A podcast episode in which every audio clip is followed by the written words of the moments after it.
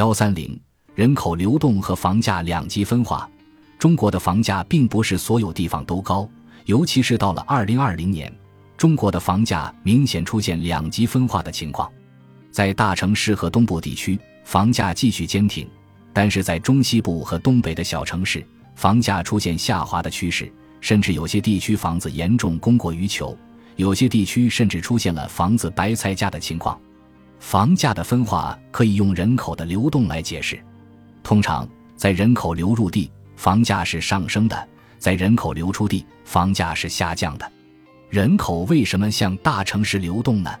这还是前面所说的聚集效应。人口聚集在大城市，人们有更多的交流和创新的机会，更多的就业选择，更丰富多彩的消费选择，更高效和高质量的医疗、教育等各种服务。大城市的这种聚集效应，使得人口持续的向大城市集中，而随着中国总人口不再增长，不同城市的人口出现了两极分化。一、二线大城市继续吸引人口，虽然本地区的生育率很低，但是靠外来人口可以继续保持人口增长；而小城市和县城的人口则大量流失，中西部和东北的农村则严重空洞化。